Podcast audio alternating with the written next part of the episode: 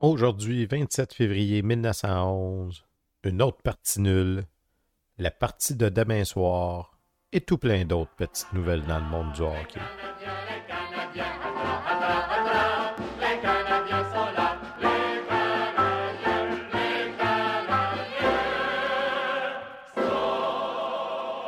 Bonjour à toutes et à tous. Bienvenue à la revue de presse du Canadien de Montréal du 27 février 1911.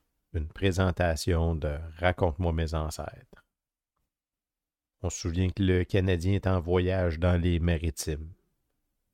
On est dans le journal Le Canada du 27 février. Encore une partie nulle.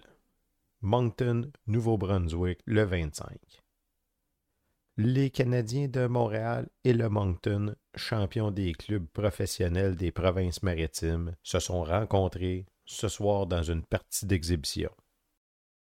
Après une heure de jeu, les deux clubs avaient enregistré chacun deux points. Le temps étant expiré, les deux équipes suspendirent le jeu sans que l'on soit sûr de qui pouvait l'emporter dans une période supplémentaire. Les Canadiens comptèrent leurs points dans la première période, réduisant Moncton à l'impuissance. L'équipe locale se reprit dans la seconde et égalisa le score. Transportons-nous maintenant dans la presse, toujours du 27 février. Lalonde jouera. Une rumeur venant doux circulait ce matin à l'effet que Lalonde ne jouerait pas demain soir lors de la partie Canadien Wanderers.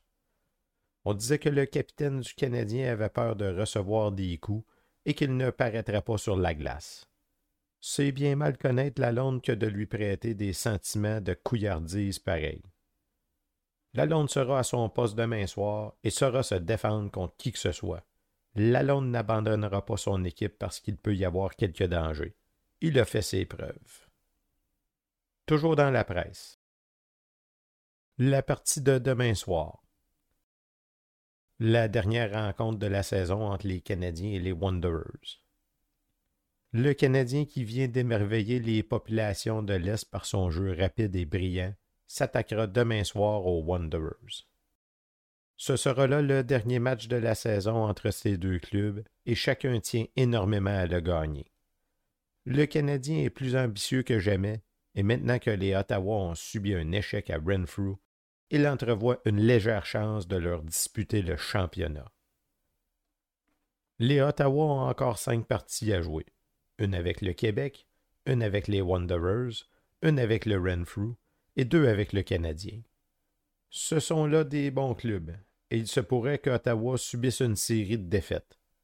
Si les Ottawa perdaient leurs trois premières parties, et si le Canadien battait le Wanderers et le Renfrew, les Canadiens et les Ottawa se trouveraient pratiquement sur un pied d'égalité. Et rappelez-vous que l'une des parties gagnées par le Ottawa sur le Canadien a été protestée. En continuant les suppositions et en admettant le cas où la Ligue déclarerait la joute nulle, les Canadiens et les Ottawa se trouveraient égaux, avec chacun trois parties à jouer entre eux. Ce serait une fin de saison excitante. Pour que ces rêves se réalisent, il faudrait de toute nécessité que le Canadien l'emporte demain soir sur les Wanderers. L'équipe du gérant Lecourt a dernièrement affirmé d'une façon éclatante sa supériorité sur les Wanderers. Elle devrait remporter cette fois encore une victoire décisive. La partie sera dure cependant et promet des émotions.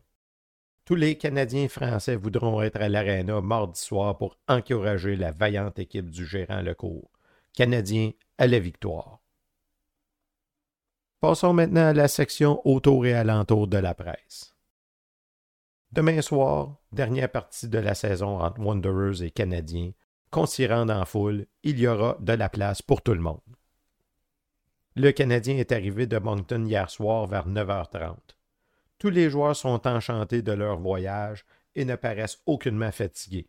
Loin de là, ils déclarèrent qu'ils sont plus frais et dispos que jamais et qu'ils sont prêts à tomber les Wanderers de nouveau demain soir.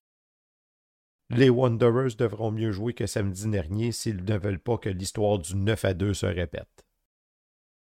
Toutefois, il est à souhaiter que la température se remette au froid, car une glace molle serait un sérieux handicap pour nos rapides Canadiens.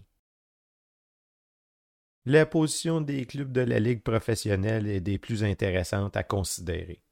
On y voit entre autres choses qu'Ottawa n'a que trois parties de gagner de plus que le Canadien et que ces mêmes clubs ont un nombre égal de points scorés contre eux.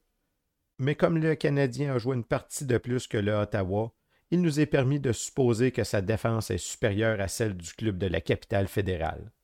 Par contre, avec 37 points en plus à son crédit, la ligne d'avant d'Ottawa l'emporte sur celle du Canadien. La partie de demain soir entre les Wanderers et le Canadien promet des émotions. Poulain, à qui le voyage dans les provinces maritimes a fait un grand bien, sera à son ancien poste demain soir, et il tentera de traverser, comme le 7 février dernier, la défense des champions. Il faudra le voir à l'œuvre. La Violette, Power et Vézina jouent maintenant avec une entente parfaite.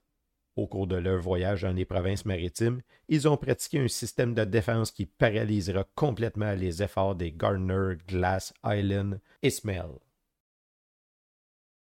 Quoique la chose ne soit pas encore officiellement décidée, il est tout probable que les arbitres de la grande partie de demain seront Bowie et Campbell. Les Wanderers, conséquemment, devront se résigner à jouer au hockey. Comme nous l'avons dit plus haut, il y aura de la place pour tous. L'admission générale à elle seule peut contenir 1500 personnes.